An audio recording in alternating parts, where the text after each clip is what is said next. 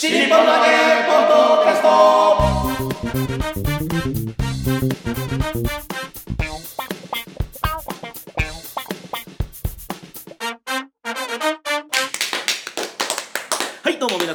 ちは。新日本の揚げポッドキャストの時間がやってまいりました。霊でございます。広瀬和夫プロデュースこちらマルコ満喫新日本の揚げという落語会を不定期で成城ホールで行っております。その宣伝のためにやっておりますこのポッドキャストでございますがまずは私が霊霊シャバルコそして三遊亭満喫です。我々のプロデューサーがこちら。広瀬和夫です。よろしくお願いします。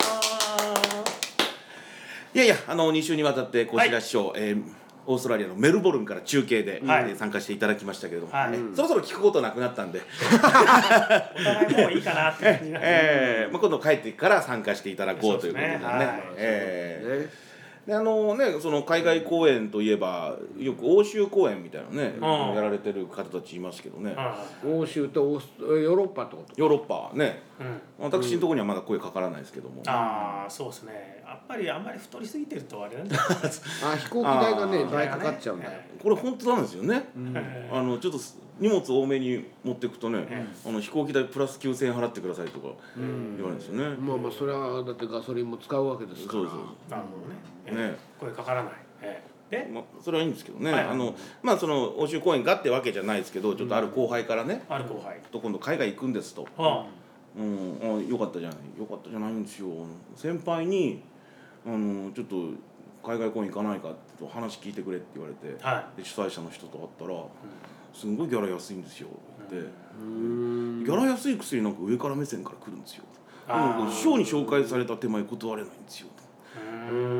どうすればいいんでしょうカニさんとか言って「いや 嫌ならケツまくっちゃえばできないんですよ」とかうーんスケジュールとかもね関係あるでしょうからねつまりだから長い期間拘束でえお金がもらえないとなると僕ら仕事でやってるわけだから辛いというのはもうこれは事実じゃないですか。ええつまりね。ねあの一公演いくらっていうのじゃないっていうことになると実際生活として辛いってことはあるんですよね。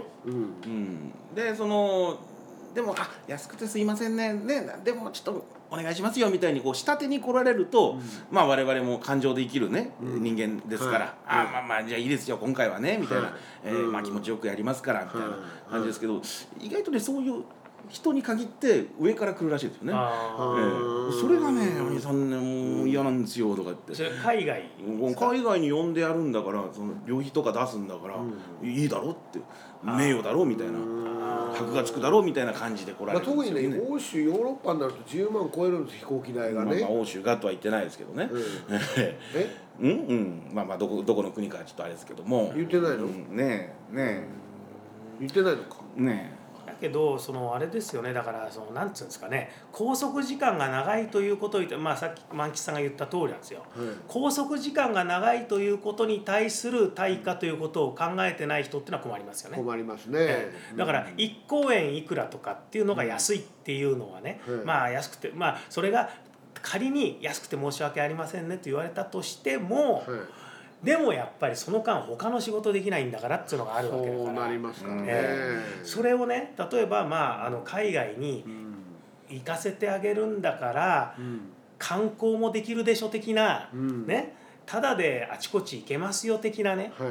感じで取られるとそれはカチンときますよね多分ね。まあまあそうですね。そう。い実際多分あの生活がつ大変っていうのは間違いないと思うんですよ、ええ。そのそうですよね。はい、うん。何にしてもやっぱりね、まあ2週間なら2週間拘束されてしまうと、そう。えー月の半分ですからね。だ。からむしろその金銭的に余裕がある人がね、はい。すごくまあお金もあってじゃあこうその機会だから今まで行ったことない海外ね行って、まあ遊びのつもりで行って、ついでに仕事もできるんだったらそれはそれでいいやって思える人はいいですよね。そうですね、そうそういう立場かどうかってものです。だからそのマルコさんの後輩ということは当然すごい若手なわけですから。二つ目の子ですけどね。ね、そしたら、まあ、いくらその子が売れてるか売れてないか分かんないですけども仮にかなり売れてたとしてもでもやっぱり収入はねそんなにすごいものであるわけはないですよね。あとまあ2週間もあるとね例えばテレビのレギュラーがある人とかだと、はいはいはい。やっぱ断らなきゃいけなくなってくる可能性もある出てくるわけじゃないですか。そううなると。そうそうそう2週間っていうと。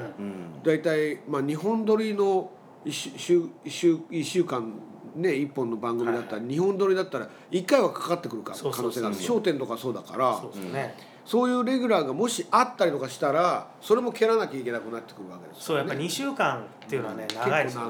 長いですね、うん。あの本当に僕もだから海外に出張いつもしょっちゅうやってた時も結局それはその短いという前提で行ってるわけです常にね。はい。だもう1週間も行くとかなり長い、はい。その間全部日本にいられない、まあ、昔はね、はい。特にあの日本にいないとあの今みたいにそうネット環境が今ほどではないので、はい。仕事そのものがその間ストップしちゃうみたいなはいこともあるからっていうんで大概その3泊5日とかはい。で行って帰ってくるとかね2泊4日とかはい。多かったですけどね。だから1週間以上いるといろんな部分で差し障りあるし実際物理的にだから話し家さんはね出演するっていうことが必要なわけだから。そうですね、まあ、小白さんみたいに海外から声だけっていうわけにはね なかなかいかないのでうん。そこへ顔出さなきゃいけないっていう商売だから拘束期間はかなり重要な問題ですよね。結構そうなっちゃいますよね、だからねその、まあ、我々もあんまりそのきついことは言いたくないんですけどね。その、うんまあ、まあ安いのはいいですよと。でもその、ん。あまりこう上から来られたりねこっちの都合を無視されるとちょっとカチンとくるなっていうのは、ありますね。これはまあ国内の話ですけれども、うん。えーまあ、ちょっとあるう踊りの師匠なのかな、はあ。何かの、えー何周年記念だかで自分の、えーちょっと司会をやってもらいたいと。うん。でどどこだか都心の、まあ、居酒屋みたいなとこ貸し切って、うんえーで着物を飾って、うん。でちょっとこう喋ったり踊ったりするみたいな、うーでその司会をお願いしますとですね、えーでちょっとよくよく話を聞いてると、えーあるう司会と一席って言われたのか。司会と一席。えーであるちょっとつてでしある師匠にお願いしたら一回断られて、はでその人の代わりでっていうことで、えーでまあそれ言わなくてもいいことですよね。うん、そもそもああまあまあまあそれはいいですよと、うんそうですね。で、え暗黙なんだからね。ーですごいねそのひ間に入ってる人の紹介だったんでもうほんと激安なんですよ。もう正直もうこれはちょっと受けたくないぐらいのえ値段だったんですけど、えーまあいいですよ。この人の顔立てて「はい受けますと」えーで、まあ、司会の打ち合わせしてたら何日かしてもともと頼んでた師匠が都合がついて「行けます」と。あへえそうそうで、えーそうそうだからあマルコさんはもうその時点でいらないというえ感じにちょっとなりかけたんですけどせっかく頼んだ手前、ええ。ーあのやらなきゃいけない。そうん。それならそれで断ってくれた方がよかった。そうそうそう。ここの時点で切ってくれればこっちも楽だったんですけどなるほど。えーでその行き違いがちょっとあってであ向こうにすれしてみればいらないのについてきちゃったみたいなもんで。なんかそんなおまけみたいになっちゃって。あーちょちょこちょこっとしか最初にポッと振るだけみたいな。は、えーだだったらそのね役もその師匠にやっていただいてそんな難しいことじゃない誰なんですかそれ。えーそ そそこの師匠は東町だか関係ないですけど。いやいやそれ知りたいな。誰の代わりだったんだか。最初に最初に一言振るだけの仕事はいらないじゃないですか、えうんね、その師匠にやっていただいて落語も一席やっていただければいいんだから。でそれでわざわざスケジュール割いて、ね、激安のギャラでってなってでさすがにこの一言だけのために僕行くのいらないですよねって言ったらですねどうしていいか分かんなかったでしょうね、うん。あの駅のエスカレーターなんですけど、ええ。走って逃げたんですよ。え？誰が？踊りの。嘘！何じゃあとか言ってタタタタタエスカレーターを走って登ってった子供じゃない。マジで？そうです。それ着物で。それでどうしたんですか？いや行きました行よったんですか？行。きましたもうちょっと振るだけの仕事。もへへえう一回言いますけどこれいらないところですよねっていう これ素人でもできるでしょはいどうぞっていうだけで。他ないんですから仕事が。え。それどどこだったんですか場所は？あれどかったななんかねうん。でこれ往復でどれぐらい？いや都内ですからね。ああまあそうか。うん。でもまあじゃあいらない仕事に行ってしまっただけってことです都内なんですか、都内。じゃあまあでもそっか。それを去っていてもやっぱりあまりあるギャラの安さだったんですねそうですね、えーまあまあ本当いいらないんですよ。あの従業員の方とかでも誰でもできるんだから。ね。それではこれより開演いたします。それではどうぞってそれだけなんですよ。特にねマルコ・アインさんに思い入れがあるっていうテイストを出してこないってことでしょ？向こうがね。だってもともと誰かの代わりでしょうがないからあなたに声かけたんだけどっていうそうそうそういう体で来てるわけでしょ？でまあまあそこで一席ねあればなんとか落語家としても格好つくんですけど、えそれももう都合ついたからいらないと。あでただ振るっていう。誰の代わり誰の代わりやった 振るっていう仕事。うんいらないですよねって聞いたらね走って逃げたというですね。ごめんなさい時間があって終電なんか全然後なんですよ。ごめんなさい時間があってタッタッタッタッタッタってねエスカレーターを走って登っていきましたねうん面白いねまあ仕事ねさっきのあのまああの海外公演とかね何週間かって話で言うとね僕はねあのミュージシャンでね、はいえー東京都内でレコーディングする時にねはい。あのまあ遠くから国内なんだけど遠くから呼んではい。で高速ずっともう2ヶ月ぐらいするわけですよ。あそんなにするんだですか？からもうそそもそも、まあ、これずいぶん前の話なんで、今だったらそんなレコーディングの仕方しないのに、はい。当時はあのまあレコード会社からの制作費もそれなりにある段階なんだけどそれでまああの東京にずっといてくれと拘束しながら、うん。その条件があまりに劣悪だったんで、うん。ちょっとあまりにかわいそうなんでこんなやり方をするのはおかしいとこの間だって他の仕事もできなくて、でしかもなんかだからそのもともとその制作費の中から彼がもらうべきものっていうのは後払いになっててはい。当座の食費にも困るような状態になってて。えでこれでまあこれはあんまりあれなんだけどその都度だから僕がねこうなんかちょっとええあれしたりなんかしてたりなんかしたんでえー。であまりにひどいから僕がそれをその、まあ、あるギタリストとボーカリストってボーカリストが呼ばれてはい。地方から来ててでそのギタリストのマネージャーが全体仕切っててでそのギタリストのマネージャーっていうのはスタジオの持ち主でそのスタジオにボーカリストを寝泊まりさせてたんですよ。しかも。でももともとの制作費っていうのがものすごくあるはずだからそんなのおかしいと思って僕はレコード会社に聞いてはい。どうなってんのって聞いたら全然もうすごい予算が取られていてはい。その分がなぜ彼に呼ばれて拘束されてる人間に対してこの環境なのだと。はいせめてどっか泊まらせてあげるとかはい。スタジオにいるから火使っちゃいけないとか言われててはい。ラーメン買ってきても作ることもできないと。でも食費もレコード会社に計上されてるのの、えー、と8分の1ぐらいしか渡してないんですよ。マジで？それでだからこれはおかしいと。で僕がそれをそのマネージメントのところにはい。文句をつけたらはい。そのスタジオに寝泊まりさせられているボーカリストはそのマネージャーに逆ギレされてはい。今すぐ出てけって言われてマジで？そうそれでそのバンドのレコーディングはその時点で終わってその時点で終わってそのまま解散えってなったことがあるんですよ。解散？解散。だからもうそのもうレコーディングは歌取りをね本当は12曲ぐらいやるはずだったのに、はい。まだ10曲か11曲しかやってない段階で、はい。その問題になってはいで、えーもういいよお前出てけ」って言われたスタジオのオーナーがスタジオに泊めてたミュージシャンを「出てけ」と言ったから「で出てけ」って言われたんだって広瀬さんっつってその後ちょっと高田馬場で一一晩中飲んだりなんかして。えー。ひどいよねって話でっていう。でだからもうそれこれ以上もうできないからさ。でもそのギタリストはね悪くなくてまあ悪くないっていうかあのえこんそんなことがあったの？それは俺だって切れるよと。まあそれは分かるよ。もうこれこれ以上できないねって申し訳ないなっつってって言ってたって言うんだけどまあだからその時点でレコーディングが終了。ね、でそのまんまアルバムはそこで出来上がったものをミックスして発売されたっていうことがあってね。でもそれはだからあのそもそもい2ヶ月ぐらい拘束するということの意味をねはい。やっぱりそれ考えてなさすぎなへー。で1曲いくらのギャラを払うからそれでいいだろっていう問題でもないしそれもその時点で先にくれるわけでもなかったし、はい。というかねだからそのギャラというものの考え方ですよね。お金がどっかで止まってたってことですよまあ、ねそういうことです。あのレコード会社からの制作費っていうのはいずれ払われると、はい。でそれはあのレコード会社が制作を委託してるわけですよねマネージメントに。はい。はい。でそのその商品ができたらそれを納品してそれに対して対価が来ると。でその時払うからって、まあ一応建前としてはそうなんだけど、はい。でも1週間やそこらじゃなくて、はい2ヶ月ぐらい拘束されてて、はい。でもちろん大が金がね潤沢にある人だったらもちろんね、い。やそれぐらい俺2ヶ月ぐらいホテル自分で泊まるよって言ってもいいんだけど、はい。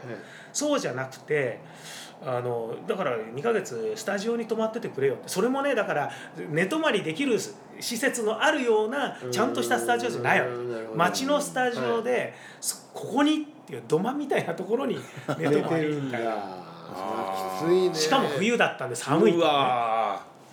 ほら生きてりゃ飯だって食うしそうそうそうねそういうことえなんだってするんですから。でそれをねだから例えば拘束してたでいやじゃあ地元にいたってお前飯食うんだろ毎日と、でその分自自腹なんだろ当然と、い。うことでだからいやこっちにいたって自腹で飯食えよっていう理屈もねまあなくはないかもしれないけど、それはあの誠意にかけすぎですよね。か。けてますよそれは。普通呼んでねいや飯はだってあんたどこにいたって食うんでしょ？だから飯代払う必要どこにあるみたいな感じになるとそれはひどいね。それはね。ちなみに音楽業界のええ。その業者さんさっきのマネジメントの方なんですけど、ええ。それってむ例えばそのひどい悪徳なところとかっていうのはあるんですか、まあだからそのお金の分配の仕方ってのはいろいろとブラックボックスになってるところがあると思うんですね。や。っぱそうなんでしょうねでその辺をあん明らかにしようよっていうね。特にまあ近年はミュージシャンの権利をね守るという部分、まあ、ミュージシャンも自分の権利に目覚めてきてるし、うん。あの昔の構造じゃないからだから音源を作ること自体もねあのスタジオをずっと借りてそこでお金をずっとかけてやらなきゃいけないんじゃなくてあの、ね、テクノロジーが発展してるからそうでもないっていうこともあってだからお金の流れはきちんとしましょうというあとは音楽業界自体が縮小してるんでお金の流れもねまあ小さくなってるっていうのはあるんですよね。縮小っていうのは広瀬さんからも見ててどどれぐらいの規模の縮小が感じられるんですか？結局あの今例えば AKB とかだったら 100, 万100万枚売れるとかってねシングルありますけど、普通はもう CD ってほとんど売れないじゃないですか、はい。昔はミリオンヒットって普通にあったでしょ？90年代とか、はい。うん CD 業界が一番大きかった時期って90年代半ばだと思うんですよね。はあ。でその頃は200万枚ヒットとかって、はい。そういうのざらにあったけど今もうなんでしょう10万枚売るとかっていうのも大変なことですよね。で CD を買うということじゃなくて、まあ、だからミュージシャンが頑張るためにはライブで興行成績で興行の中であとマーチャンダイズとかそれで儲けるっていう構造になってるから、えーライブでお客を呼べない、まあ、呼ぶようになるまでははい。大変ですよね。これちちなみにでですけどあの iPod とかで聞く人いるじゃないですか、はいはいはい。ダウンロードして、えあれはあの例えば昔の CD とかの計算と違う計算をするわけですつまり。あれはねでも1曲いくらっていうのはえとりあえずその1曲いくらだからその分がちゃんと入ってくればそれでいいよってことだとは思うんですよ。うん。ただ計算の仕方はやっぱり違いますよねっていうか、えっと、1曲いくらっていうのっていうのははい。音源に対する、えーあれでしょ、はい。でそれがねその計算の仕方がもともとはレコーディング例えば1枚のアルバムをレコーディングしてじゃあレコーディングした人がいくらもらうかってことに関しては結構どんぶりだった部分があるんです。うーんなるほど。アーティストがアーティスト印税と呼ばれるものをもらうだから著作権と別ですからねう。ーんああなるほどなるほ演奏に対するだからそれ落語家さんの出演料とまあ似たようなもんですよ。ど。はい。いくらならやるっていうあー決まりはないわけですよねなるほどなるほど。落語2つ目だったらいくらとか決まってるわけじゃなくて、はいあるいはその1時間ならいくらとか決まってるわけじゃないから、だはい。からその予算がこれだけの中にこれのうち君にはこれだけあげるよっていうような感じ。だから、ね、だからバンドとかもそうだろうしあとだから芸能界とかだとねやっぱり歌い手さんがいくらもらえるのかっていうのも本当にかなりのどんぶり感情ですよね。であとだから君にこれだけお金をかけてきたんだからこれだけしか払えないよっていうような感じもあるんでしょうねきっと。だから決まりがない。あのー1曲に対してその1曲がいくら入ってくるじゃあその何パーセントっていう計算はもちろんありますよね、うん、アーティスト印税。でもそのアーティスト印税っていうのもあの出版社の印税と同じで決まりはないんですよ。契約すんだそういちいち。えこれですかっていうようなこともある。だ例えば日本の出版社の印税がね、まあ、例えば8%だったり10%だったりっていうのは相場って言われても、海外から見ると異常に安かったりする。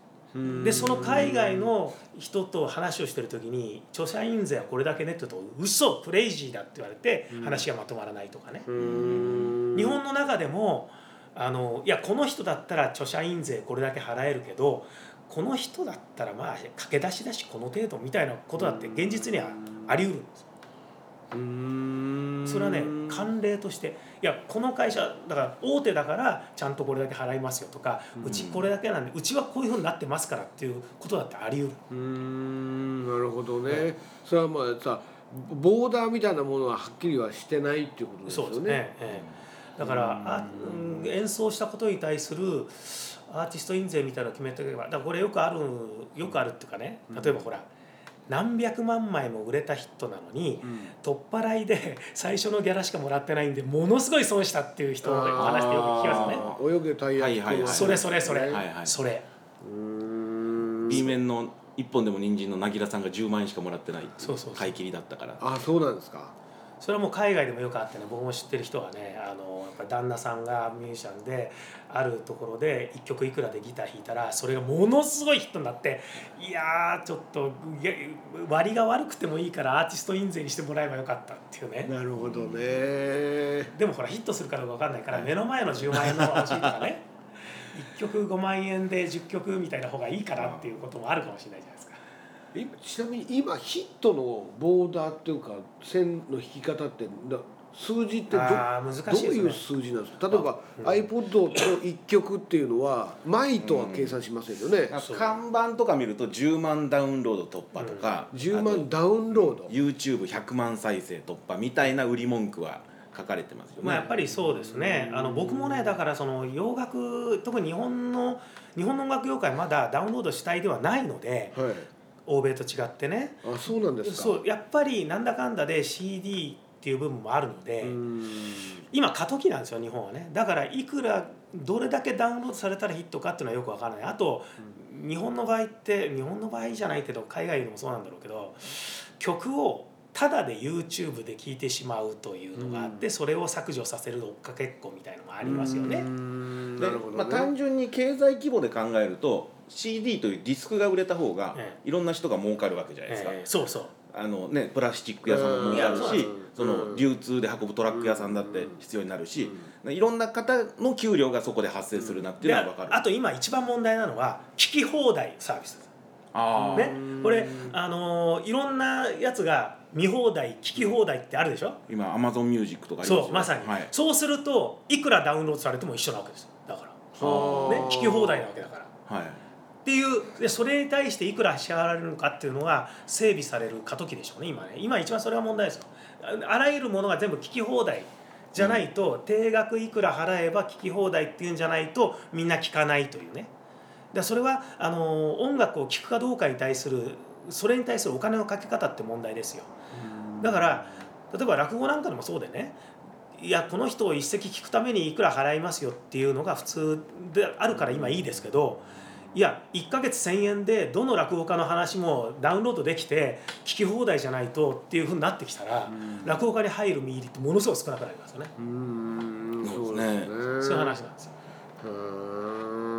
なるほどな。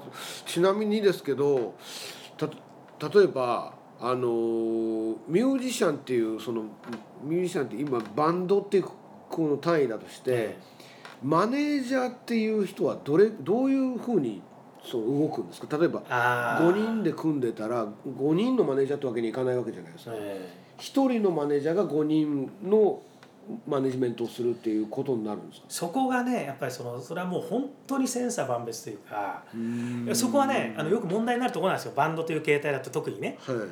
つまり一人のリーダーがいてそれに対するマネージャーがいて他のメンバー全部雇われ的な、はい。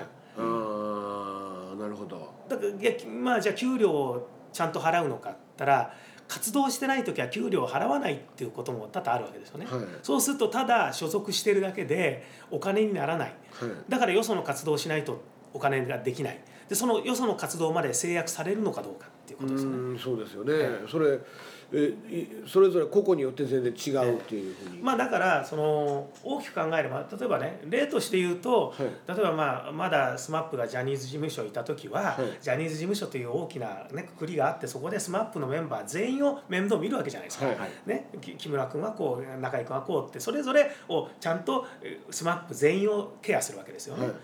はいでそういう形でだからマネージャーがいてマネージメントがいてその下にバンドがいてもうあのギタリストもボーカリストもベーシストもね全部ちゃんとケアしてるよとバンドが動かない時は仕事を入れてあげるからねっていうのが、まあ、理想的な感じですよね。はい、そうですね、まあ、会社に所属っていう感じですね。うん、でもなかなかそういう形の大きな状態になるっていうのが難しいわけですよね。インディーズから始まったバンド、ね、インディーズでやってきて、まあ、俺面倒見るよっていうライブハウスのブッキングなんかしてくれる世話焼きな人がいて、それが徐々にバンドが大きくなるに従ってマネージャーだと名乗るようになる、い、くらもらうという契約がそこで、まあ、あのバンドのリーダーとマネージャーの間で成立する、でそのバンドが徐々に大きくなっていって。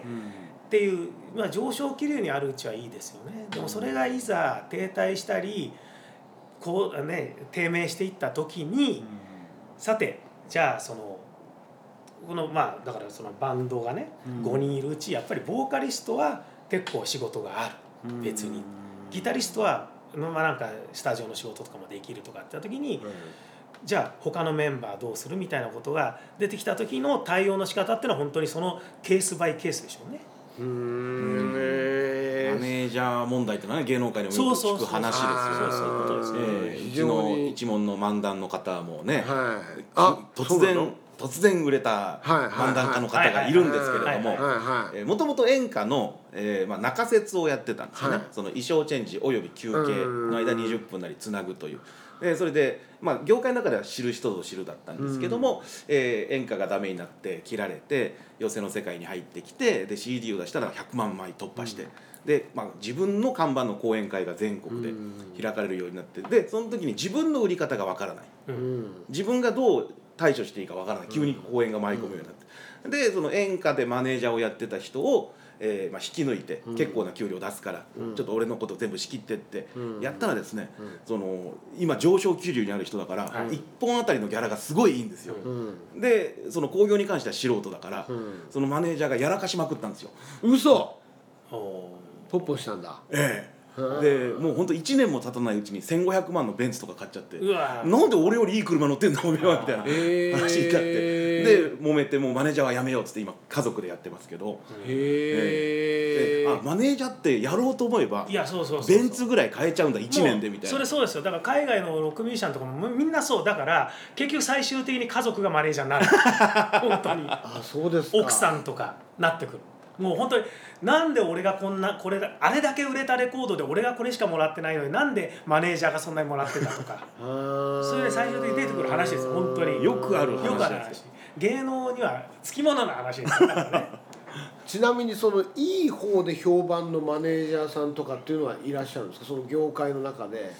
まあ、あの、うん、よくわかんないですね。その人は配分的にもすご優れつまりそういう人格がその出世に影響してほしいジャンルなわけですよ。僕らからするとね、マネジメントをするっていう人で、あの人に頼んどけば間違いないよと。えー例えばそのあのこれはどういう問題だか分かんないけどオフィス来たのの問題とかもマネジメントの問題なわけですよ、はいはいはいそういうことですねでこのマネジメントについて非常にあの評判がいいというその人物でありとか会社でありとかっていうのはあの評判になるもんなんですか？例えばあそこは間違いないよねっていう、うん、まあまあ例えばですけど、うん、その J 事務所というね、はい、アイドル事務所の S というチームが解散しましたよね、はい、でそこから3人抜けたわけですよね、はい。えー K 君と、はい、え K 君と、それイニシャルする意味がないですよね。えー、で、はいはい。で、愛君ですか。でで普通あそこを辞めると干されるっていうね。なんとなくみんな思ってたじゃないですか。で確かにテレビでバンバンレギュラー取ってるってわけじゃないですけど、まあ、ある女性マネージャーが新しい事務所立ち上げて、アベマ t v に売ったんですよね。何時間12時間だか生放送やってで今映画も CM もやってるからそれはマネージャーの力なんじゃないですか？なるほどね。あのだからマネジメントの人はもともと力のある人がだからあのグループをそこまでしたっていうことですよね。だからそれだけ辣腕なマネージャー。まあだからそのいい人かどうかの評判はまた別だと思いますけど。ね。腕があって腕がその腕に対する対価としての,、あのまあ、給料をもらうっていうことがつまり人間性とかっていうよりはつまりそのスキルっていうことそうでです。ショービジネスの世界でそれは世界的にもそうだと思うんですよね。だから結果を出すところがあの優秀ということだから果たしてそれが良心的なやり方かどうかっていうのは本当に見えないですよね。外からはね。あーでもその話すごい興味がね湧くのはさ落語界のマネジメントって結構個人事務所化する場合が多いじゃないですか。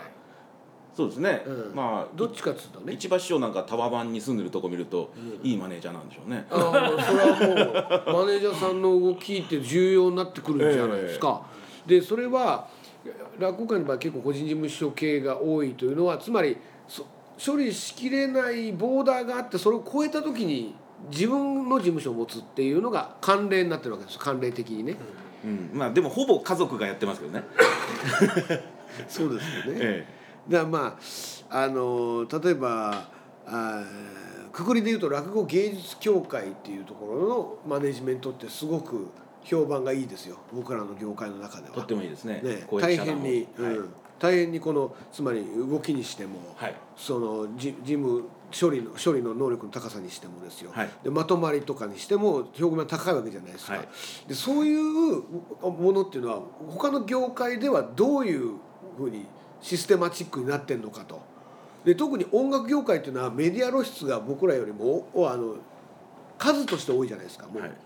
だからそれを処理することができるってことは相当能力が高くないといけない。あのそうですね。そそれとともにあの落語と音楽業界違うのはあの落語家まあこういう人なんですけどやっぱり元手がかからないってとこですよね。うん。本人が言って喋ればそれこそよく言うじゃないですか。うん。それバンドはそういうわけにいかないですから、はい。もうあの機材なんかを移動させてとかってことも含めて、あの運営するのにやっぱりその最初はもうずっと赤字覚悟でやんなきゃいけない、うん。赤字覚悟ってことはやっぱり基本話し家さんはそうありえないでしょ。そうね。赤字覚悟でどっか行くっていうの。は、はいそれはないですね。赤字覚悟でとにかく自分の顔を広めるためにもうっていうのはそうそうないけど、うん。バンドって結局底辺から始めるとそうなるわけですよ、うん。ある時期まで。はい。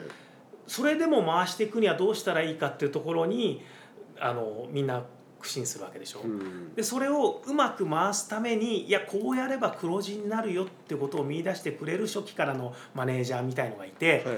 そういうマネージャーがバンドを大きくしていってでもここまでしかできないよと、うん。ここからは大手に所属した方がいいねっていう。うん。だねこの、まあ、日本は芸能界があるからちょっとあの話しにくいっていうか僕もよく分かってないところなんで、海外の例で言うとやっぱその地元のバンドをね地元のレコード屋さんがはい。見出すわけですよ。そんな例があるんだ。結構あるんですよ。そのレコード屋さんの夫婦がねとか、はい。あるいは個人でやってるレコード屋さんってあのレコード好きがやってるってい。う例が、アメリカとか特にね。でそうするとでインディーズでやってる連中の自主制作版を置いとくとでそれでファン人みたいのもあって、うん。そこに出入りする連中がいて、うん。お前らいいなと。で客も結構来てるよと。うん。これで地元のラジオ局に持っていく、うん。そうするとインディーズをかけるという習慣もあるので、うん。かけたら結構リクエストが来るとうん。だったらうちで自主制作しましょうってことでレーベルを立ち上げて、うん。そしてそのまんまマネージメントになるとうん。そのレコード屋さんが。面白い。それである程度までいくでしょ？そうするとはい。5万枚ぐらいのヒットもアメリカでね、はい。5万枚ぐらいのヒットまではまああの地元でそこそこ売ればいける、はいだけど100万枚とか1000万枚とか売るためには当然そのに広いアメリカ全土を相手にしなきゃいけないから、もうこの地元のレコード屋さんでは何もできない。ね。だからあるところからじゃあ大手のなんとかっていうこうこのあのバンドもこのバンドもそこに所属しているっていう大手なバンドのいるマネージメントに所属してはい。でそこで大きなビジネスに入っていくというそういうパターンですよね。じゃあ結構5万枚というのはボーダーなんですか？いやそれは今あ単純にまあ言った話で例えばロサンゼルスとかだったら、はい。あのもうインディーズで1万枚売ったよっつったらすごいねっつってすぐにこうじゃあこれ目つけてこれ10万ひょっとしたら20万枚いくかねとかは、まあ、80年代だったらね、はい今はレコードそんな売れないからこれも難しいですけど今言ったのはやっぱ80年代の例ですからね。だから。うん広瀬さんがご覧になってて、はい。過去にそういうふうに育ってきたのを見たこと見たか経経あ。経過を見たバンドっていうのは？多いですよ。だからインディーズから始まって、はい。えー80年代に大ヒットして100万枚単位を売るようになった、あるいはもういまだにものすごいもうメガヒットを生んでいるバンドってもありますよ。それはだから当時のヘビーメタル業界なんでね、はいヘビーメタルってもともとインディーズからこう草の根から出てきたものが80年代にブームに乗っかってものすごいミリオンヒットになってっていう業界なので、はいそれも最初本当にライブハウスでやってたのがどんどん大きくなってっていう例はありますね。でそのそういうバンドの中で一番賢いのが、えー例えばメタリカってバンドがいるんですけど彼らは最初から自分のところで原版持ってて今も何百万枚売っても全部自分たちの収入になってる。でもやっぱり最初売り方わかんないからっていうことであのレコード会社がねじゃあまあワーナーブラザースとかねとか EMI とかがねじゃあレコレコードあのキャピトルとかが契約してやるよと。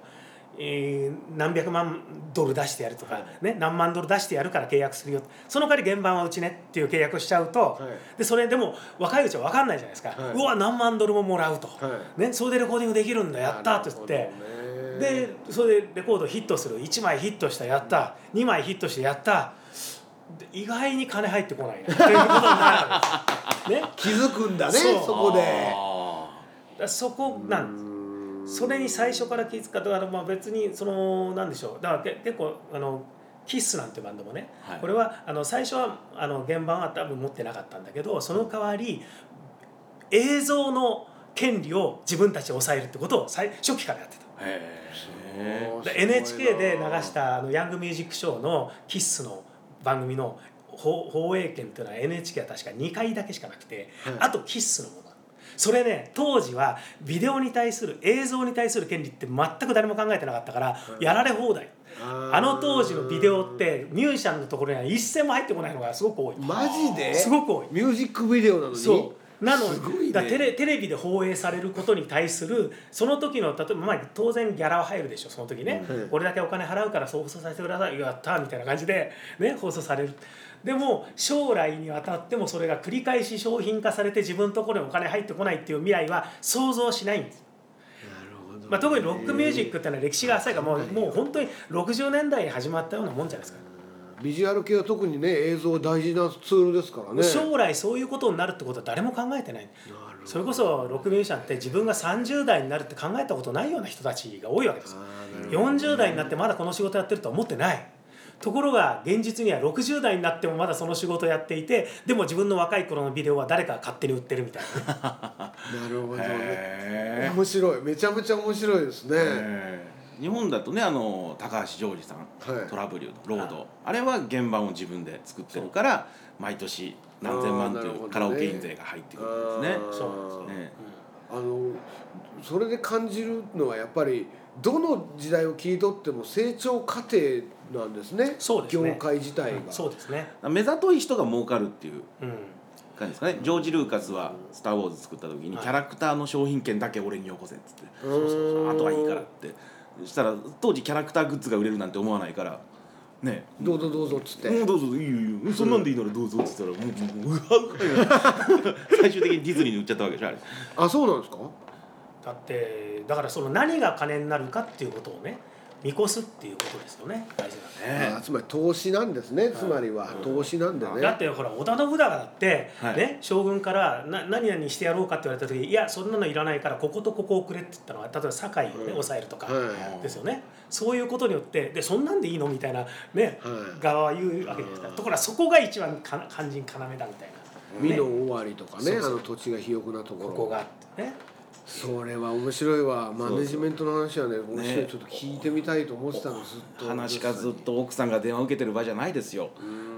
でも奥さんが受けてるのは一番間違いない。だって利益が一致するっていうのはなかなかないわけですから。離婚しない限りね。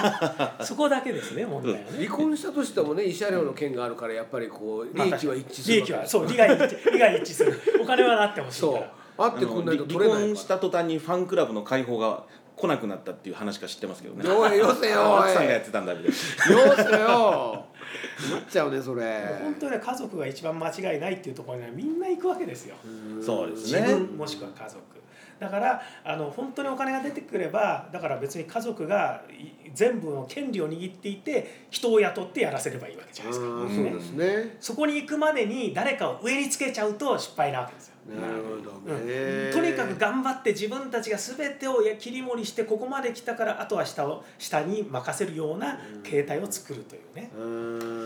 落語家さんだってでもだからあるある程度までいったらやっぱり仕事の量を、ね、処理しきれなくなるからっていうのでマネージメントってのもあるでしょうけど例えばほらあの大手のマネージメントに所属することによってテレビのレギュラーが決まるとかね。まあまあまあそれはねねはい。パターンは。だからそっちを目指してマネージメントに所属するっていうことを考えるのかそれかとにかく自分のところにねあのネズミ穴じゃないですけど、はい。稼ぎはね自分の稼いだ分は自分のものになるというのはリスキーであっても、そこだけは手放さないというね、うん。ことでやってって大きくなったら人を雇えばいいのだという発想になるかっていうことですよね。なるほね。ど難しいわ。難しいですね。非常に難しいわ。まあどうどうなっていくかね。我々はそんなはい。ね大それたことはえいやいやもうー考えるのも怖いですけれども。富をね。いやいやいやいやいやもう本当に落語界の経済規模ってすごい小さいですからね、えーその中でやりくりしていきたいと思いますけれども、えーというわけでこの新日本の和芸落語会、えー大変お値段リーズナブルでございます、えー なんと前売りが2500円で買える安い。安いですよこれは。ねえー9月の10日成城ホールで行います。19時開演でございます、えーアンダー25割引オーバー65割引障害者手帳割引がございます。成城ホールの窓口で提示していただけると1000円引きとなります。E プラスピアカンフェティ等でもチケットはお買い求めいただけます、えーお問い合わせは東京033482の1313成城ホールまでお願いします。さあそれでは、えー業界の裏話をおたくさん教えてくださった広瀬さん締めの一言お願いいたします。いやーもう本当に小白さんがいないと話がね ちゃんと進んでやりやすいなということを思い知った今日であります。新日本の和芸ポッドキャスト